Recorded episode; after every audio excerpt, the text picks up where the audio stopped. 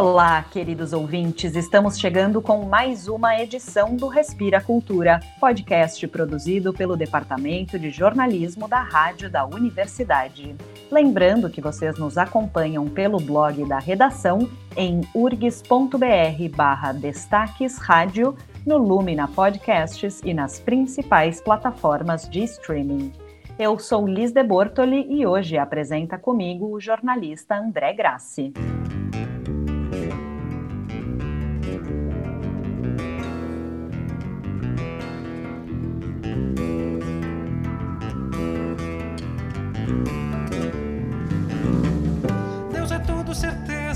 Diabo é quando a certeza demais. Oi, Liz, aqui André Grassi.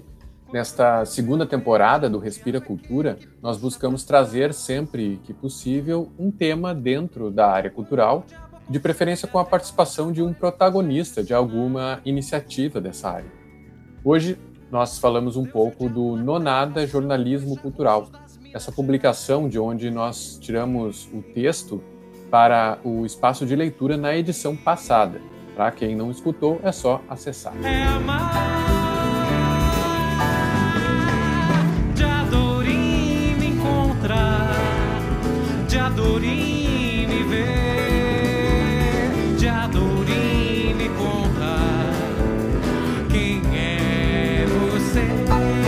Nonada, como eles mesmos se definem, é um veículo de jornalismo cultural e alternativo, independente, que procura relacionar a arte e a cultura com os direitos humanos e a diversidade. A iniciativa tem mais de 10 anos e hoje conta com ramificações como a Agência de Comunicação Riobaldo e o Observatório de Censura à Arte. Esses trabalhos se complementam e oferecem ao público reportagens, assessoria de comunicação, cursos e produção de conteúdo, sempre tendo a área cultural como foco. Nós conversamos com o jornalista Rafael Glória, um dos fundadores do Nonada e que até hoje permanece como um dos editores, atualmente em conjunto com a jornalista Thaís Seganfredo. O Rafael destacou um dos diferenciais do Nonada em relação a outras publicações e sites que se dedicam à cultura, mas que optam por dar destaque à agenda de programação. Sim, eu acho que a gente sempre teve uma, uma preocupação né, no Nonada, lá desde o começo, assim, de não, de não focar na agenda muito, né? Era um diferencial nosso, assim, né, de divulgação. A gente sabe que é importante, né? Os serviços e tudo mais, mas uh, a gente achava, né, na época, já lá em 2010, né, uh, que uh, tinha muito foco já na cobertura cultural na mídia impressa na época, né? Ainda estava um pouco mais forte que agora. E então a gente queria já, né, fazer um e online estava começando a engatinhar aqui, né, no, no, Brasil, talvez no Rio Grande do Sul, começou a, a, popularizar as redes sociais, Facebook, as páginas, os engajamentos, né, começou todo uma, um engajamento nas redes sociais, então a gente começou a pensar, essa ideia eu tive, assim, uma viagem em São Paulo, na revista Cult, de voltar e fazer um, um site, né, um site jornalístico, uma, com textos mais aprofundados de reportagem, reportagem mesmo, né? Eu era estudante, né? Aquela coisa meio pretensiosa, dá para dizer um pouco assim. Porque eu acho que o movimento cultural é desvalorizado, né? Infelizmente, sempre foi, né? Um pouco assim. Muita gente tirava como perfumaria, né? Como algo a mais, né? Como uh, um espaço imaginativo. Não que não possa ser tudo isso também, uma parte mais leve. Mas não, é, a gente tem muito mais responsabilidade que isso. Né? A gente pode tratar de temas complicados, temas uh, mais duros, né? E essa entrada de, de, investigações políticas públicas na cultura também ficou muito forte nos últimos anos.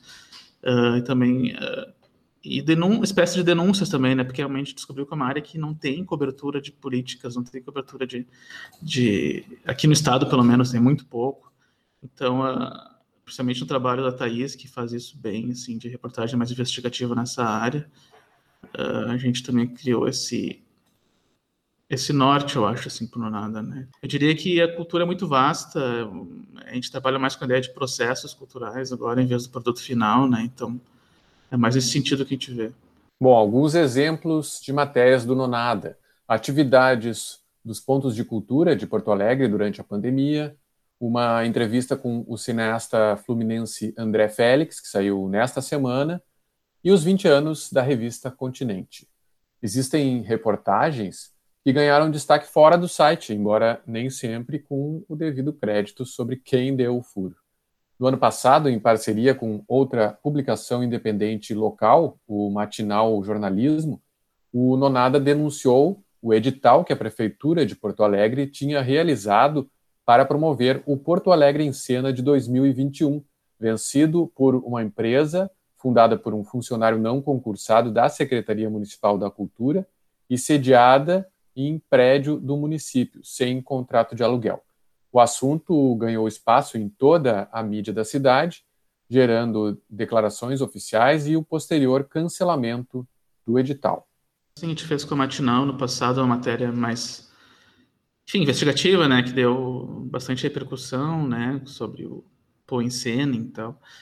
E agora também a gente está trocando trocando notícias nas redes sociais, enfim, né, a gente publicou uma entrevista que eles fizeram com o secretário de Cultura, eles publicaram a reportagem nossa sobre hip hop. Literatura RS, por exemplo, é, o Vitor são parceiros nossos, assim, né, claro, é parceiro de trabalho também, né, mas a gente trocou várias ideias. Enfim, é, são pequenas coisas, parcerias que mostram né, uma ligação. E acho que tem que ser o caminho, né? Não adianta nós que somos pequenos, né? A gente tem que viver, dar um jeito de visibilidade, né? De tornar o conteúdo visível, né? A gente pensa muito em distribuição ultimamente, sabe? As redes sociais são empresas grandes que agora tiraram, né, a possibilidade de enfim, tem que pagar praticamente para ser visto, né? Então, a gente está pensando muito em como distribuir o conteúdo, né? Como ser visto. Então, é um desafio grande. A nossa ideia, a gente nunca, a gente nunca teve essa ideia de concorrente, sabe? A gente não, acho que isso é um diferença, é uma ideia diferente do jornalismo hegemônico de grande mídia, talvez que possa ver um, uma ideia de concorrência, né? Eu acho que no independente a gente tenta criar redes, né? Agora a gente está uh, com ligações uh, em São Paulo, por exemplo, assim, tem é lá, enfim, muito mais forte, né, o jornalismo independente, as possibilidades, né, editais, enfim.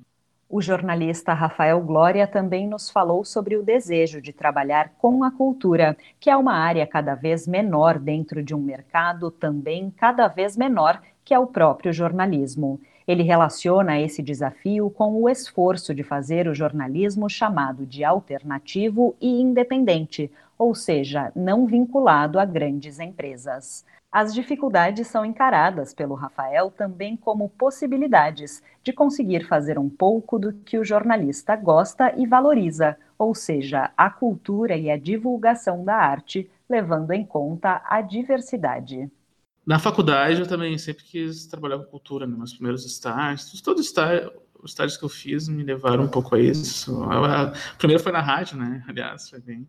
Não era com cultura que eu trabalhava, né? Mas uh, uh, me levou a depois fazer uma bolsa de pesquisa também com a professora Cida Golim sobre o Diário do Sul, e ali também colheu umas perspectivas de jornalismo e cultura, e depois depois estagiar no Jornal do Comércio. Então foi uma coisa que foi natural, assim, quase, sabe? Essa coisa de gostar de expressões artísticas, culturais, enfim. Mas, uh, claro, outra grande. Cada vez vai minguar mais, né? Esse sistema, assim, de, de, de, redação clássica, né? De jornal, até do portal mesmo, talvez. Não sei, eu, por muitos anos eu pensei essa coisa de empreendedor, né? A gente tem um certo ranço, assim, com a ideia de ser empreendedor, aquela coisa clássica, assim, mas a, a gente tem que aprender a se manter, eu acho, aprender a gerir o seu negócio minimamente, assim, sabe? Eu acho que a gente está nessa caminhada, assim, para nós jornalistas também é difícil, né? Às vezes é complicado, porque a gente não tem essa formação, né? Mas eu acho que vai ser cada vez mais necessário, sabe? Futuramente, esse, esse lado mais empreendedor, assim, não só para nossa área, eu acho, sabe? Eu acho que eu vejo muitos artistas também uh, que vão ter que assumir algum lado de gerir a sua carreira, talvez gerir seu espaço de divulgação, porque infelizmente o espaço da cultura também diminui bastante sabe, ao longo dos anos. Mas aí que passa por aquela questão também, né, de, de saber, saber que vai demorar um pouco, vai demorar. O nosso mercado já é difícil, então. Até tu constituir teu trabalho, talvez demore anos, né? Então, enquanto isso, tu vai ter que fazer outros trabalhos, fazer outras frilas, fazer ter teu trabalho principal, enquanto paralelo não dá certo. Então, tem toda essa precarização, né, um pouco assim. E não é todo mundo que pode fazer isso, né, também, André. Não é todo mundo que tem uma base financeira para conseguir criar o seu veículo, o seu projeto, até ele dar certo, digamos assim. Uma das possibilidades de sustento financeiro da iniciativa são os editais públicos, que se praticamente não existem nas áreas do jornalismo e da comunicação, conforme explica o Rafael, estão presentes na área da cultura e aí o Nonada e iniciativas relacionadas se enquadram. Através de uma dessas possibilidades, eles devem publicar em breve uma revista impressa, abordando a condição de quem vive da cultura. Outra estrada que vem sendo percorrida pelo pessoal do Nonada é a multiplicação da proposta, através de cursos e parcerias que possam financiar colaborações externas. Eles oferecem oficinas sobre o próprio trabalho que fazem, como jornalismo independente, o jornalismo alternativo e ajudam a capacitar profissionais que buscam ingressar nessa área. Ao mesmo tempo, a preocupação com a diversidade faz com que ofereçam bolsas, quando possível, para aprendizes e parceiros de grupos discriminados, como negros, trans e quilombolas. Dentro dessa ideia, a gente tem um tá com uma parceria com a Enóis, que é um site lá de São Paulo, assim, também de jornalismo independente, que trabalha com diversidade, né? E aí a gente passou numa seleção tal que a gente conseguiu ter uma repórter residente aqui que é paga pelo pelo Enóis, né? Uh, paga para ela para fazer matérias para nós, então. E tem toda uma formação, né? Uh, semanalmente, quase semanalmente, reuniões uh, sobre diversidade nas redações, diversidade no jornalismo, então várias questões ligadas a, a isso. Então, então é mais um projeto assim que é muito legal, nada ter sido selecionado, né? Um projeto grande, financiado pelo Google lá da Enóis, então. Enfim, acho que só mostra o nosso trabalho, né? E, pô, é uma baita conquista, eu acho. Além do Nonada Jornalismo Cultural, que é basicamente um site de notícias, o conjunto de atividades se completa com a agência Rio Baldo, que oferece diversos serviços de comunicação especificamente voltados à área da cultura, o Observatório de Censura à Arte, que denuncia e documenta vários casos de censura e cerceamentos à liberdade de expressão na arte, ocorridos a partir da exposição Queer Museu em 2017, e ainda podcasts também publicados no mesmo site Nonada. E claro, antes de terminar a conversa com o jornalista Rafael Glória, nós falamos sobre esses nomes ligados ao escritor Guimarães Rosa, como Nonada e Riobaldo. Eu acho que nem, nem fui eu, na verdade, foi outro colega que ficou pouco tempo no site, tá? Aí ele veio com essa ideia do, do Nonada, assim, aí, que era o, é a palavra que abre, né, o livro do Guimarães Rosa e tal. E aí, pior, é, acho que essa ideia de, uh, de ter, abre e fecha, né, daí a ideia de travessia, do aprendizado dentro do jornalismo. Fora Guimarães é, pô, uma pessoa, era um escritor muito inventivo, né? Essa, busca de, trabalhou muito a linguagem, né? Então acho que tem essa espécie de apadrinhamento assim, mais espiritual, digamos assim. A Riobaldo vai para também fazer essa conexão, né? Tipo, o Riobaldo, protagonista do livro, então de ficar jogando com essas uh, referências assim. As reportagens do Nonada, os serviços da Riobaldo os podcasts e o Observatório de Censura à Arte podem ser encontrados através do site principal nonada.com.br, além das redes sociais.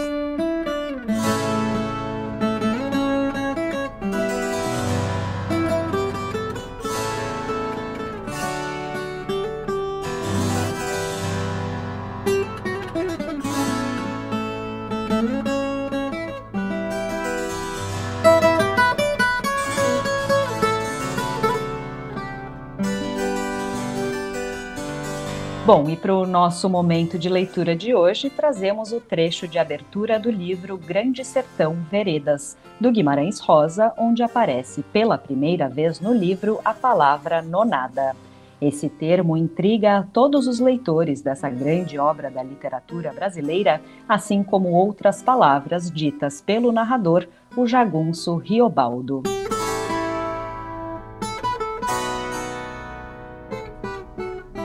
Nonada. Tiros que o senhor ouviu foram de briga de homem não, Deus esteja. Alvejei mira em árvores no quintal, no baixo do córrego. Por meu acerto. Todo dia faço isso, gosto, desde mal em minha mocidade. Daí vieram me chamar. Causa de um bezerro, um bezerro branco, erroso, os olhos de nem ser, se viu, e com máscara de cachorro. Me disseram, eu não quis avistar. Mesmo que, por defeito como nasceu, arrebitado de beiços, esse figurava rindo feito pessoa. Cara de gente, cara de cão. Determinaram, era o demo. Povo Prascóvio. Mataram. Dono dele, nem sei quem for. Vieram emprestar minhas armas. Cedi. Não tenho abusões. O senhor ri certas risadas. Olhe, quando é tiro de verdade, primeiro a cachorrada pega a latir instantaneamente. Depois, então, se vai ver se deu mortos. O senhor tolere, isto é o sertão. Uns querem que não seja, que situado o sertão é por os campos gerais afora adentro, eles dizem, fim de rumo, terras altas, demais do Urucuia. Toleima, para os de Corinto e do Curvelo, então, o aqui não é dito sertão? Ah, que tem maior. Lugar sertão se divulga. É onde os pastos carecem de fechos, onde um pode torar 10, 15 léguas sem topar com casa de morador, e onde criminoso vive seu Cristo Jesus, arredado do arroxo de autoridade.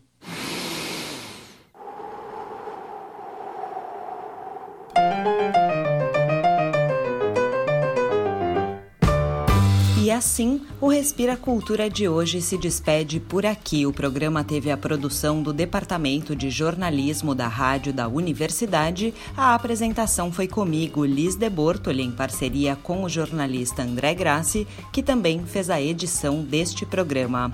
Na trilha sonora, a gente ouviu Leandro Maia com a sua Diadorim e Elomar, Heraldo do Monte, Arthur Moreira Lima e Paulo Moura com Estrela Maga dos Ciganos. E não esquece de seguir a rádio da universidade nas redes sociais para não perder nenhum conteúdo. A gente volta na próxima sexta-feira pela manhã. Até lá!